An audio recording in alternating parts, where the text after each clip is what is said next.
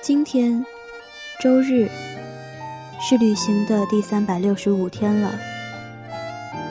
每当我以为经历已竭，旅程已终时，这一众车窗外绚丽的声音，树的生命，像花朵一样在夜幕下苏醒。旧的言语刚在笔尖下死去，新的音乐又从心上蹦来。影音实验室，音乐在旅行，生命在倾听。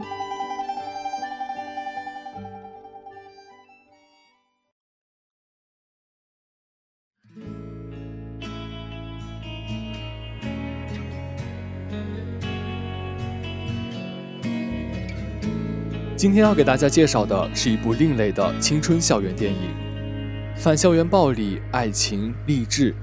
电影的主题并没有过分标新立异，但它与众不同之处在于，这里的校园暴力并不单纯通过肢体冲突来展现，这里的爱情跳出了三角恋和堕胎的怪圈，这里的励志做到了让每位经历过高考的学生都感同身受的真切。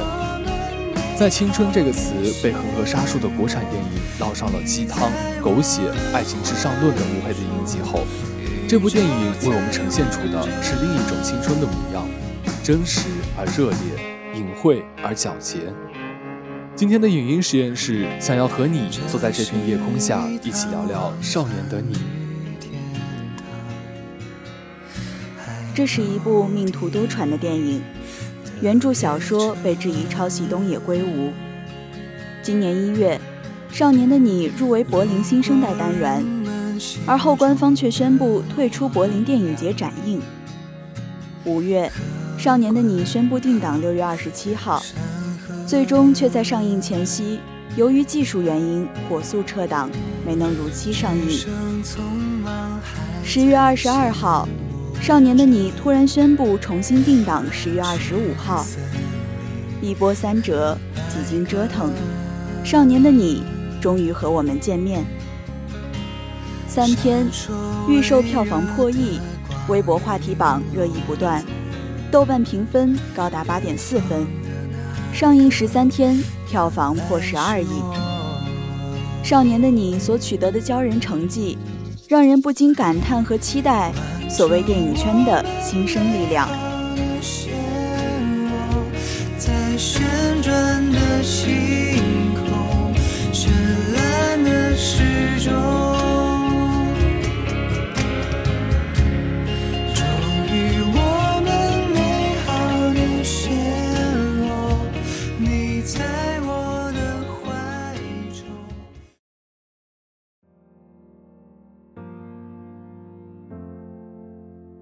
导演曾国祥曾经执导《七月与安生》，并且成功凭借此片获得了香港金像奖与台湾金马奖的最佳导演提名。从《七月与安生》到《少年的你》，曾国祥很好的保持了自己的电影风格，无论是美术风格、拍摄手法，还是剪辑方式，都让人眼前一亮又念念不忘。而这种风格的统一和保持。并非是毫无长进的原地踏步。同样是青春题材，我们可以很明显的看到，曾国祥在这部作品中对前作《七月与安生》的继承与改变，仍旧是大段的手持摄像，人物怼脸大特写，惯用的蒙太奇手法。但不一样的是，少年的你将一切处理得更为细致妥帖。无论是影片前半段的校园霸凌问题，亦或是后半部与成人世界对抗的冲突与纠葛，都共同构成了一幅生猛的现实主义画卷。七月与安生中的走出去，与少年的你中的走出去，已然不可同日而语。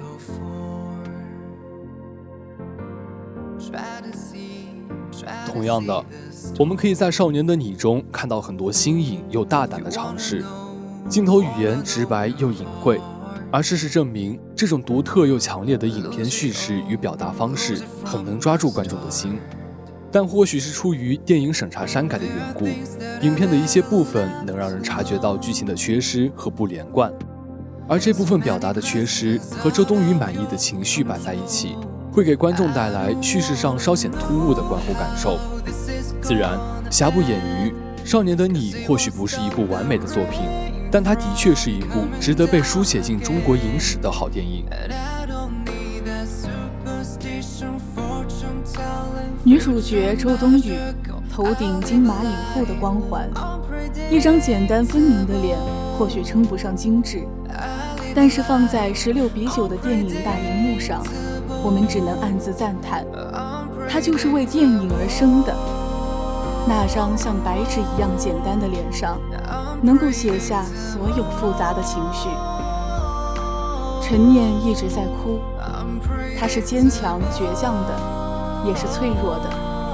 如何把握这两种看似对立的性格特质之间微妙的平衡，是一件很难的事情。在如此考验面前，周冬雨做到了。她完完全全走进了这个角色，她真真切切的成为了陈念，经历着她的青春，感知着她的迷茫与痛苦。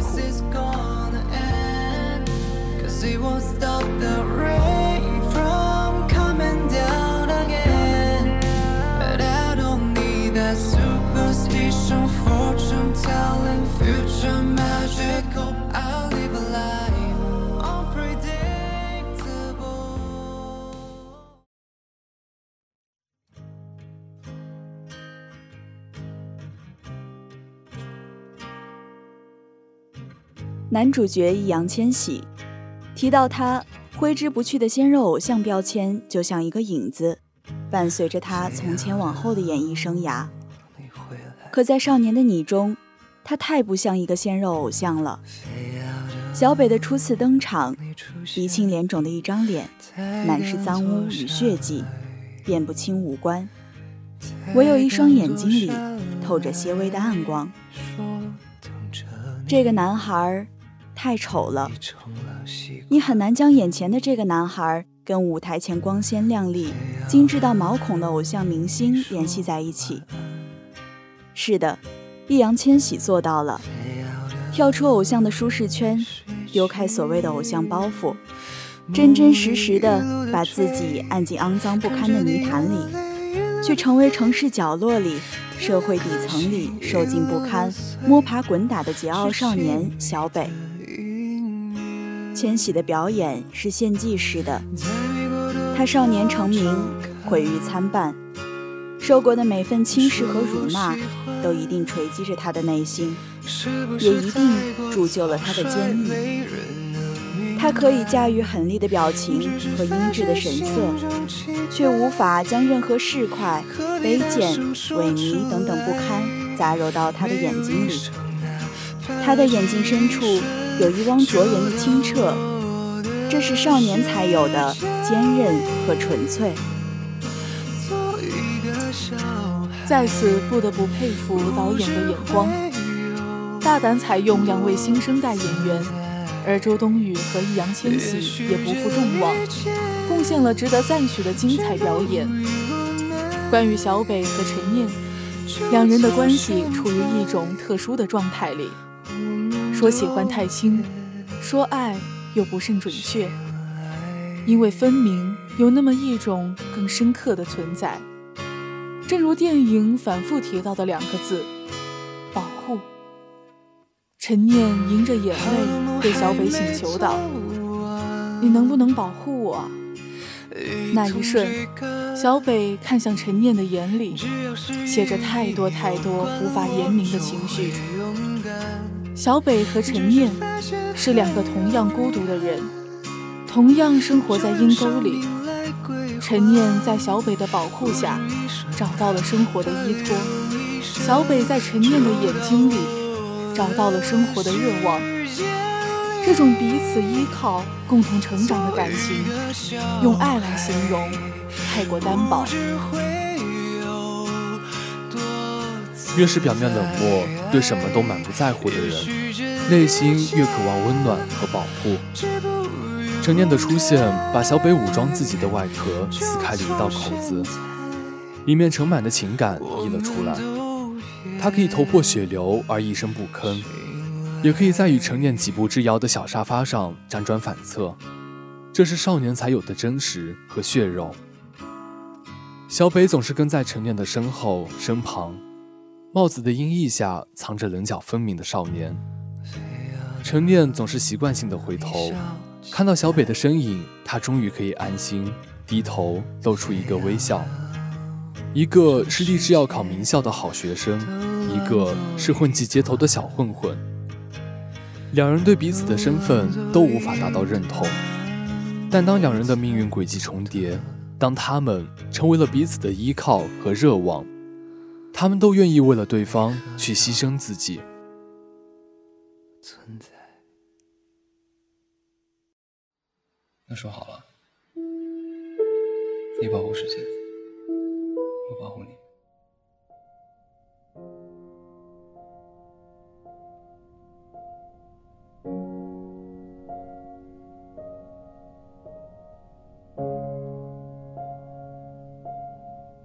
影片的最后，小北穿着干净整齐的衣服，一步一步跟在陈念身后。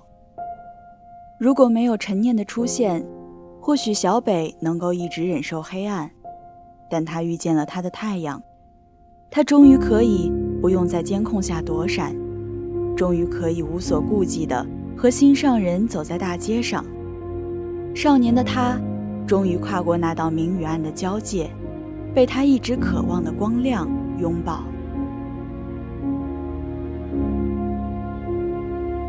导演曾国祥，主演周冬雨、易烊千玺，监制许月珍，摄影指导于静平，音效设计师黄征，还有诸多在幕后辛苦工作的剧组人员，他们都在各自的领域去竭力做到最好，又共同完成了一部如此完整且优秀的电影。正如同诸多关注《少年的你》的朋友们所担心的那样，在经过电影审查之后，《少年的你》一共删减了七分多钟的片段。自我审查会破坏创作的完整性，这部电影注定是个残缺品。就算舞姿多么优美镣铐依然存在，或许我们无法从电影获取创作者所要表达的全部内容，但《少年的你》做得非常好。我们能看到他的妥协，他的讨好，他的破碎与重组，但在这些不完整的背后，我们依旧能看到主创团队所要表达的东西，传达的情绪，他们的坚持，他们的电影理念，深刻的埋藏于影像之间，具有永不消散的生命力。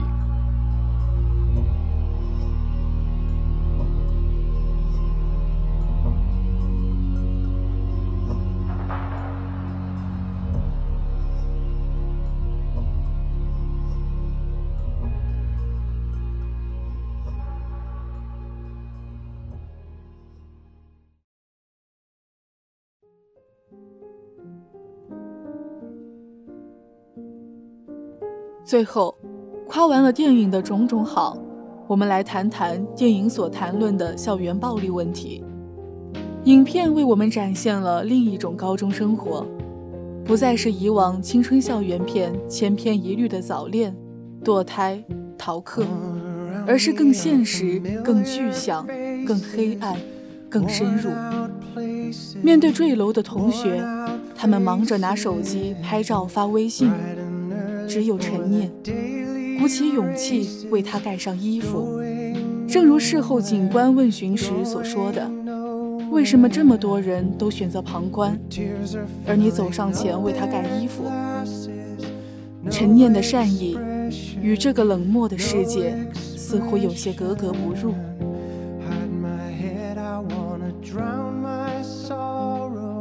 初次看到未来，唇红齿白的一张小脸。嘴角时刻带着一抹微笑，任谁看了都只能联想到纯洁和善良。可讽刺的是，影片中所有的罪恶都由他一手缔造：欺凌胡小蝶造成他自杀，背负人命却毫无愧疚与悔改之意，带头欺凌殴打陈念，并拍下视频威胁。他就像撒旦，睁着一双漂亮的眼睛，残忍地践踏他人的尊严，甚至生命。而这样冷漠又残忍的未来，在最后得知他的死讯之时，我们依旧会为他感到惋惜遗憾。一个花季少女，且不论曾经造下多少的罪恶，当生命终结，失去未来，这同样叫人痛心遗憾。假如她不曾犯错，假如她及时悔改，假如这世界真的有这么多的假如。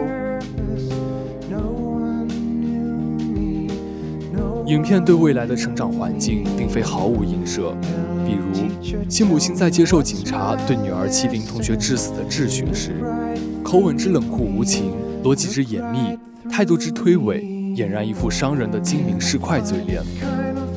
未来的父亲虽然只有一句相关台词，但仅仅因复读就一年不和女儿说话的父亲，想来也是异于常人的冷酷。借未来这一人物形象。电影试图给观众传达更多的东西。我们的教育带给学生太多的压迫，把他们的头都摁进书桌里，摁进高考的战壕里，反复给他们灌输知识改变命运、高考改变命运的道理。可现实是，没有人教给他们如何去爱自己、爱别人。而未来的性格、未来的命运，或许也正是毁在了教育的这等缺失里。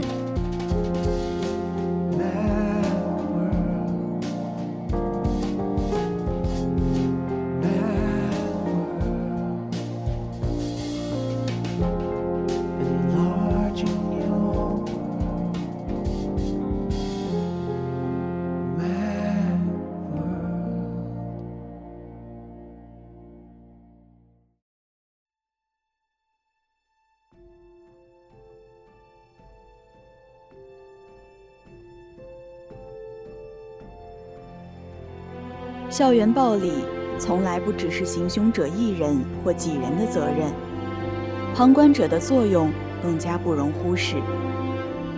纪伯伦曾感慨，作恶者胡作非为的背后，并非没有大家隐匿的允诺。一个人受到欺凌，由于潜意识的心理认同，会本能地转向更广阔的人群寻求帮助。此时，旁观者。就显得尤为重要。他们是受欺凌者求生的希望，而在一个个年轻的生灵接连逝去的今天，旁观者的冷漠，无论是在网络上还是现实生活里，都如同一把日趋锋利的剑，同行凶者一起肆虐着别人的生命。他们不伤不护，非正非邪，用最狭窄的灵魂。践行着最残忍的生存智慧。当他们在不公正的情形下保持中立，就已经选择站在压迫者的一边。电影为校园欺凌的旁观者留足了镜头。胡小蝶跳楼时，无数张兴奋的脸对着昔日同窗的尸体纷纷拍照，毫无怜悯。陈念滚下楼梯时。未来很立的脸后面，是无数个同样麻木冷漠的灵魂。电影从一个新的角度揭示了校园暴力，杀人的不仅是他，还有他们。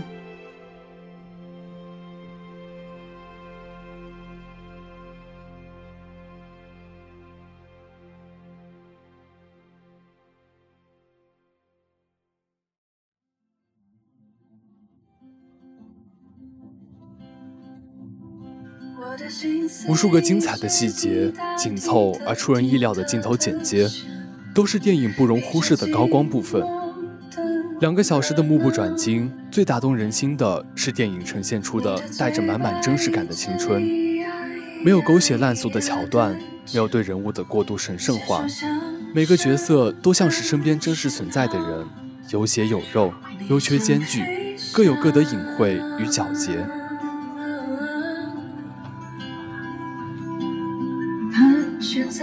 在天空之上，我想飞翔。